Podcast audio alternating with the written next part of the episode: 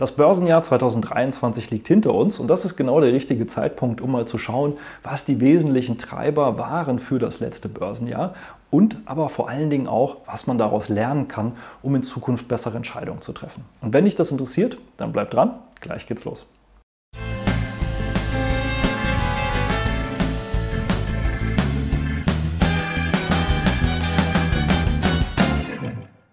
Hallo und herzlich willkommen auf meinem Kanal. Mein Name ist Maximilian Gamperling und traditionell mache ich ja einmal im Jahr einen Jahresausblick. Den habe ich letzte Woche veröffentlicht.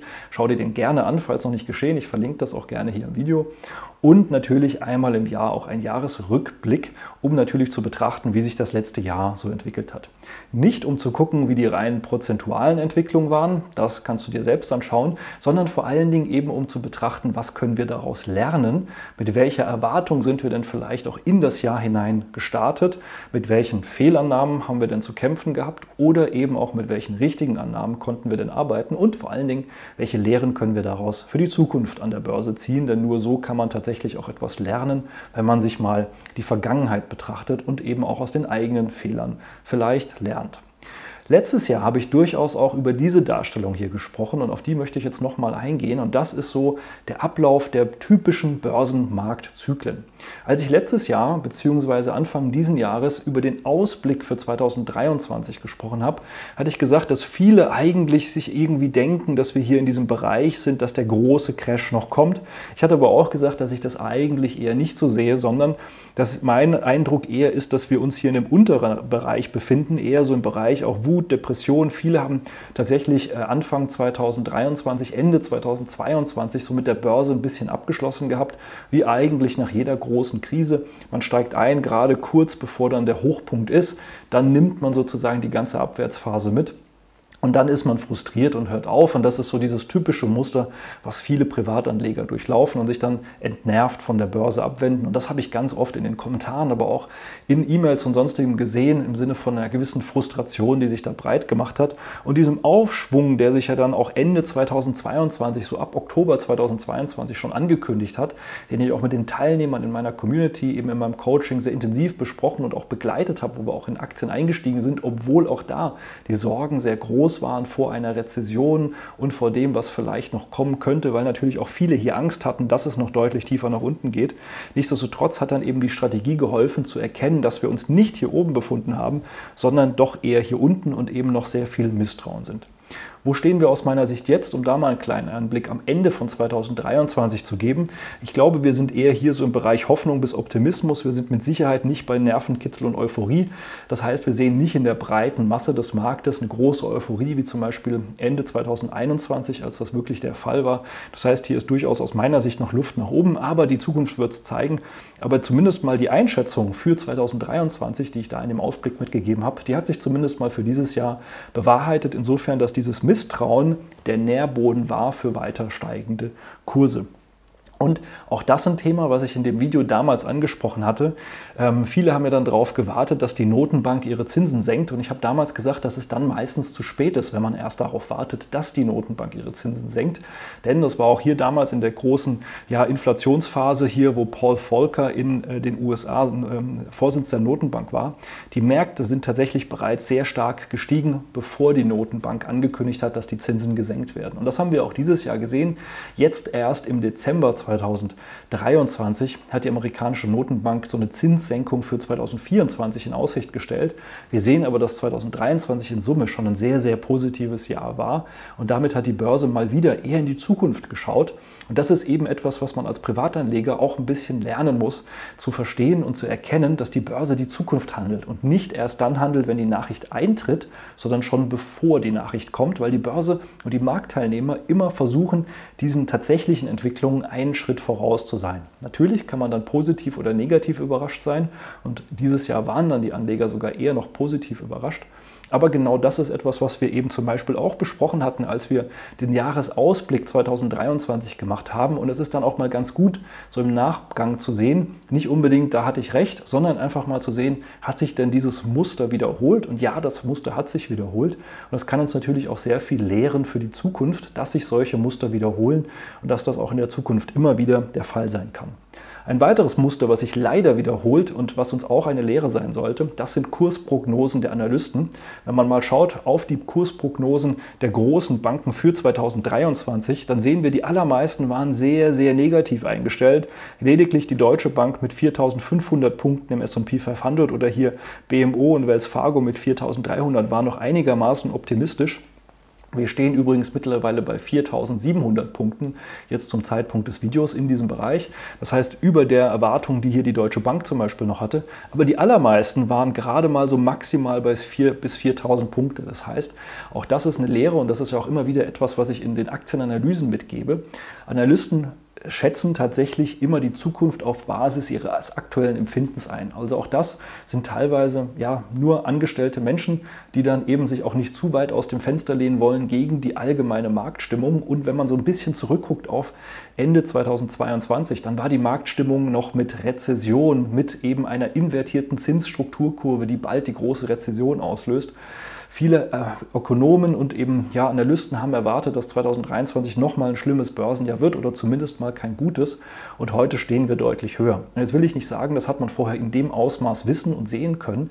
Aber wenn wir mal so ein bisschen zurückschauen und ich werde gleich noch ein paar Sachen zeigen, dann war es ja durchaus so und man kann gerne noch mal mein Video angucken aus eben meinem Jahresausblick 2023, dass es genug Indizien dafür gab, dass 2023 nicht unbedingt ein schlechtes Jahr wird und dass das hier wahrscheinlich deutlich zu pessimistisch ist. Und das habe ich damals auch eben in meinem Jahresausblick so mitgegeben. Wie hat sich das Jahr jetzt tatsächlich entwickelt? Fangen wir mal mit dem S&P 500 an. Das Video hier nehme ich übrigens jetzt auf kurz vor Weihnachten, weil zwischen den Jahren werde ich auch keine Videos aufnehmen. Dementsprechend fehlen jetzt hier die letzten paar Tage des Börsenjahres, aber erfahrungsgemäß passiert dann nicht allzu viel. Aber falls doch, dann müsstest du das eben entsprechend korrigieren. Aber zum jetzigen Zeitpunkt, wo ich das Video aufnehme, dann sehen wir hier im S&P 500, wir sind ja hier 2022 ordentlich unter die Räder gekommen. Und hier, als ich damals das Video für 2023 veröffentlicht habe, haben wir hier diesen leichten Anstieg nach oben gehabt, der ja durchaus Hoffnung gemacht hat. Und am Schluss waren es im S&P 500 22 Prozent Anstieg in Euro umgerechnet durch die Währungseffekte 19 Prozent. Also wirklich eine sehr gute Entwicklung dieses Jahr, die der SP 500 genommen hat. Und nachdem es ja hier um über 20 Prozent nach unten ging, sind wir jetzt schon fast wieder auf den Niveaus, die wir zu Anfang 2022 hatten. Das heißt, man könnte sagen, zwei Jahre für die Tonne. Auf der anderen Seite, nach hier einer sehr, sehr starken Anstiegsphase und auch langfristig betrachtet, ist eben ein Investment in die Börse trotz aller Krisen, Crashs und sonstigem durchaus sehr profitabel und rentabel. Und das Ganze ist ja noch ohne die Dividende, die käme noch drauf. Deutlich stärker dagegen wäre nochmal ein Invest in den Technologiebereich gewesen, den Nasdaq 100, denn hier ging es tatsächlich dieses Jahr um 50 Prozent nach oben und selbst umgerechnet in Euro bleiben noch 47 Prozent, also nochmal deutlich stärker als der S&P 500 und wir sehen damit auch, was dieses Jahr die Märkte vor allen Dingen getrieben hat, und zwar der Technologiebereich, darauf kommen wir später nochmal zu sprechen. Man muss aber auch zu dieser Wahrheit dazu sagen, hier 2022 das war natürlich gerade auch für den Technologiebereich besonders schlimm und insofern sind wir auch hier genau auf den Niveaus, die wir Anfang 2022 hatten, genauso wie beim S&P 500 auch. Der Nasdaq, also die Technologiewerte, mussten stärker steigen, um eben den stärkeren Rückgang auch wieder auszugleichen. Der SP 500 ist nicht so weit gefallen, ist dementsprechend auch nicht so stark gestiegen, aber heute stehen wir bei beiden ungefähr auf dem gleichen Niveau und über, diese, ja, über dieses Verhältnis hatte ich ja auch in dem Jahresrückblick äh, bzw. Jahresausblick 2024 bereits gesprochen, also da auch gerne mal reinschauen. Ein Blick auf den deutschen DAX, ebenfalls nicht verkehrt. Wir sehen hier auch, dass es im Oktober 2022 bereits nach oben ging und 2023 ebenfalls beim DAX so gut war, dass wir neue Allzeithochs erreicht haben und kurzzeitig sogar mal über die 17.000 Punkte Marke geschaut haben. Und wenn man jetzt hier den DAX betrachtet, haben wir hier eine gute 20 Prozent gemacht, ähnlich wie beim S&P 500. Und das ist natürlich für den DAX durchaus sehr, sehr beachtlich, wenn er hier mit den Amerikanern mithalten kann. Aber der DAX ist nicht vergleichbar mit dem SP 500, nicht nur weil deutlich weniger Aktien enthalten sind, sondern vor allen Dingen, weil der DAX als einziger Index auch nochmal die Dividenden inkludiert hat. Das heißt, wenn wir die Dividenden rausrechnen, so wie das beim SP 500 und beim Nasdaq der Fall ist, dann sehen wir hier nämlich ein ganz anderes Bild. Dann haben wir trotzdem ein positives Jahr gehabt, aber eben lediglich 16 Prozent und damit, wie eigentlich so oft, schlechter als die amerikanischen Indizes. Und ganz langfristig betrachtet sind wir ungefähr auf den Niveaus von 2018 äh, und bewegen uns da eher seitwärts. Aber nichtsdestotrotz haben wir hier ein positives Jahr gehabt und sind fast wieder eben auf dem Allzeithochs, auch wenn man die Dividende hier beim Kursdax herausrechnet. Wenn wir auf 2023 zurückschauen, dann ist natürlich auch ein großes Thema all die Krisen und eben auch schlechten Berichterstattungen, die uns dieses Jahr so um die Ohren geflogen sind. Und das ging ja schon los eben mit der Weiterführung des Ukraine-Kriegs, eben auch mit der äh, amerikanischen Notenbank, die den Leitzins weiter angezogen hat, die, Amerika die Europäer ja genauso. Wir hatten nach wie vor eine starke Inflation, die, mit der wir ins Jahr gestartet sind. Wir hatten hier äh, ja, Nachrichten eben um die Finanzkrise. Wir hatten ja im März 2023 den Zusammenbruch der Credit Suisse als Großbank, aber eben auch der Silicon Valley Bank in Amerika, der ja wo die große Sorge war, dass wir in die nächste Finanzkrise hineinbrechen. Wir haben dann eben den Krieg im Nahen Osten gehabt, jetzt hier äh, Ende des Jahres und eben auch sehr starke Ölpreissteigerungen ähm, ja, und dann ja auch gerade hier innenpolitisch in Deutschland nochmal die Hängepartie rund um den Haushalt und eben diese Ohrfeige, die dann auch eben von den Gerichten der Bundesregierung gegeben worden ist. Und man sieht daran, dass trotz all dieser schlechten Nachrichten, manche von denen man wieder vergessen hat, die Börse sehr stark gestiegen ist dieses Jahr und dass es deswegen nicht unbedingt immer so sein muss, dass Nachrichten eben Kurse machen, sondern häufig ist es sogar eher andersrum, Kurse machen Nachrichten. Und was man eben hier vielleicht auch mal so retrospektiv für sich betrachten kann, ist, wie oft wurde man denn als Aktionär von diesen Nachrichten irgendwo negativ beeinflusst? Also wie oft hat man denn irgendwo eine katastrophale Nachricht gelesen, irgendein Crash-Propheten, der den Weltuntergang vorausgesagt hat und dass man sein Geld am besten in Gold oder eben unter das Kopfkissen stecken sollte, wobei Gold da wahrscheinlich noch die bessere Variante ist, definitiv. Und was haben wir am Schluss tatsächlich an der Börse für Steigerungen erlebt? Ich habe es selbst erlebt, weil ich natürlich auch diese Fragen bekommen habe. Und das ist ja auch vollkommen legitim, aber es ist auch gut, sich so mal retrospektiv über das Jahr Gedanken zu machen. Wie oft war man denn als Aktionär nervös? Wie oft hat man sich von Nachrichten nervös machen lassen? Und was hat es einem am Schluss gebracht? Rein gar nichts.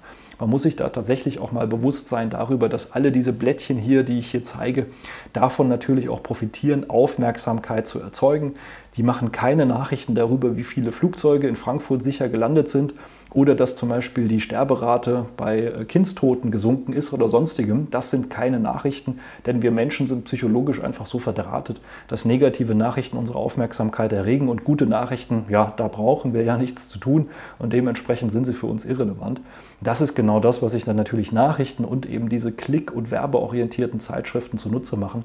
Und darauf muss man als Aktionär extrem achten und muss sich selbst schützen und damit dann auch tatsächlich sein Depot. Und das versuche ich immer wieder hier in den Videos rüberzubringen. Und das ist auch ein großer Teil dessen, was ich immer wieder versuche, mit meinen Coaching-Teilnehmern zu besprechen.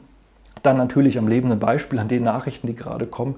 Und diese ganzen Rezessionssorgen und diese ganzen Propheten, die ja eine Rezessions- äh, oder Crash durch Rezession für 2023 vorhergesagt haben, natürlich hätten die auch recht behalten können und deswegen braucht man auch ein Risikomanagement. Aber die Wahrscheinlichkeit war durchaus gering und dementsprechend macht es keinen Sinn, nur aufgrund irgendwelcher Vermutungen oder eben auch mal Hoffnungen zu handeln, sondern es braucht eben da eine Strategie und für die richtig problematischen Phasen ein Risikomanagement. Und wenn man das Ganze jetzt nochmal auf die Kurse Kurse überträgt, dann sehen wir eben hier, wie sich der S&P 500 so im Jahresverlauf entwickelt hat, was es eben hier für solche Schlagzeilen gab. Zum Beispiel Anfang des Jahres die großen Rezessionssorgen, ähm, die ja eben viele davon abgehalten haben, in die Börse zu investieren. Dann hatten wir hier die Pleite der Credit Suisse und der Silicon Valley Bank im März, was ja dann hier auch den Tiefpunkt mit markiert hat, nachdem es ja hier nach unten gegangen ist. Auch da waren dann sehr viele verunsichert, sind nicht an die Börse gegangen. Dann hat die äh, amerikanische Notenbank hier im Sommer nochmal den Leitzins erhöht und die Inflation ist sogar überraschend nochmal gestiegen. Nichtsdestotrotz ging es erstmal noch nach oben, bevor es dann hier nach unten ging. Die Ölpreise sind über den Sommer auch nochmal stark gestiegen. Da gab es ja auch viele Nachrichten, dass man jetzt unbedingt in Öl investieren muss. Ich würde eher vermuten, dass wir im Moment eher am Hochpunkt des Ölpreises sind. Das sehen wir ja auch an vielen Ölkonzernen, die eher im Hochpunkt ihrer Bewegung sind. Charttechnisch ist das eher mit Vorsicht zu genießen. Schreibt mir aber gerne mal in die Kommentare, wenn ich mal Ölaktien analysieren soll. Das ist nämlich durchaus eine etwas interessante Situation im Moment. Und dann haben wir hier eben im Oktober auch den Anschlag der Hamas auf Israel gehabt, was natürlich hier auch nochmal zu einem etwas größeren Abverkauf geführt hat. Also gerade auch nochmal diese Spätsommer-Herbstphase, die war wirklich auch nicht gerade sonderlich spaßig. War zwar saisonal nicht ungewöhnlich, dass es da nochmal nach unten geht, aber gerade natürlich der Nahostkonflikt mit den Sorgen um steigende Inflation und Ölpreise und natürlich auch vielleicht eine steigende weltweite ja, Konf Konfliktsituation und Krise, die hat die Kurse hier nochmal nach unten getrieben, nur um dann pünktlich zur Jahresendrallye doch wieder zu steigen.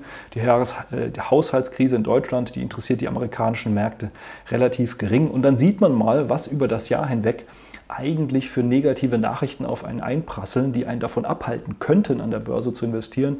Und trotzdem hätte man durchaus seine 15 bis 20 Prozent dieses Jahr gut machen können an den Märkten wenn man einfach nur zum Beispiel in den Index investiert hätte oder eben auch in einzelne gute Aktien, dann war vielleicht sogar mal mehr möglich, je nachdem, wie das Depot entsprechend aufgestellt war. Warum es durchaus auch sinnvoll und ähm, ja, erkennbar war, dass dieses Jahr ganz gut ist, ist diese Saisonalität, von der ich immer wieder spreche. Wir sehen hier den SP 500 aufgeteilt auf die vier Präsidentschaftszyklen, die es so gibt, also die sozusagen Vorwahlphase äh, bzw. die Nachwahlphase, dann eben dieses ähm, ja, Midterm Year, also das Zwischenwahljahr, das hatten wir 2022. Und dieses Zwischenwahljahr ist ja normalerweise nie sonderlich gut und das war es ja auch 2022 überhaupt nicht noch deutlich schlechter als die Saisonalität, aber nichtsdestotrotz ähnlich ähnlicher Verlauf.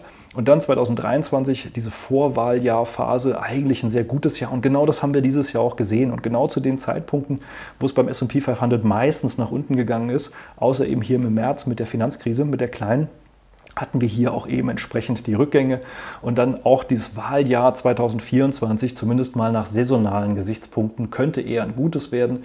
Denn erstens ist da erstmal sehr viel, was der jetzige Präsident einem noch mitgeben will. Dann gibt es normalerweise über den Sommer bis zur Wahl im November hier eine sehr schwierige Börsenphase. Darauf können wir uns jetzt auch schon mal einstellen. Und wenn dann klar ist, wer der neue Präsident ist, dann geht es normalerweise nach oben. Was ich damit zeigen will, ist natürlich, läuft etwas nicht exakt ab wie eine Saisonalität, aber es gibt durchaus Muster, denen man folgen kann. Und auch die hatte für 2023 positive Kurse vorhergesagt. Und das hat sich zumindest mal grundsätzlich auch äh, erfüllt, wenn auch nicht eins zu eins. Logischerweise, jedes Jahr ist ein bisschen unterschiedlich und hat seine eigenen Krisen und Probleme.